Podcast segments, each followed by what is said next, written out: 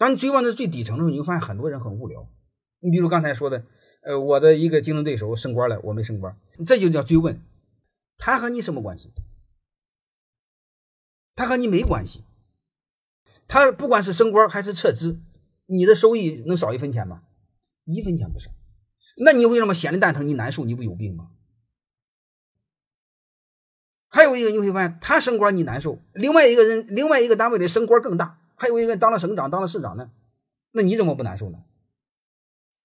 你会发现，他不就是和你有利益关系？他升官有可能侵犯你的利益吗？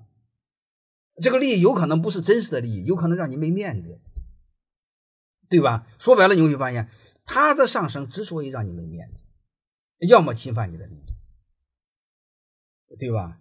所以你会发现，你的痛苦是怎么找来的？是你自己找来的。你把这些看明白的，当然有一点心理波动，我认为正常，但是你要很快的几秒把它调过来。你别搞了几辈子调不过来，你把这些看淡就行，这些都无所谓。我以前也是很在乎这些事，后来我发现没有用。为什么没有用呢？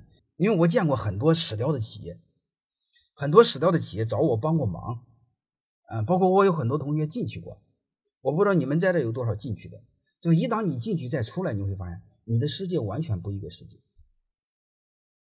哪怕是你进去半天。那各位，我问你们句人话，你告诉我，你现在看的是真的世界，还是出来之后看的是真的世界？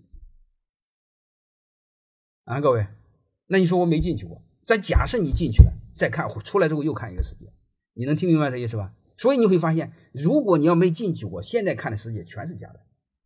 但是你人有一个毛病，你总认为你看到是真的，是这道理吧？那你说我进去过，你进去过也不一定，为什么？你要再进去过呢？你要再进去一次，你会发现你世界是不是又不一样了？那你告诉我，你看的世界哪个是真的？所以你会发现，你活在一个虚幻中的世界，活在一个假世界当中，但是你认为是真的，叫自欺欺人的世界，欺骗自己一辈子。你说悲哀不悲哀？这辈子不白活吗？所以我想，我们这辈子人生苦短，好不容易活一次，得活得真实吧，痛苦也得真实，谁得罪也得真实啊。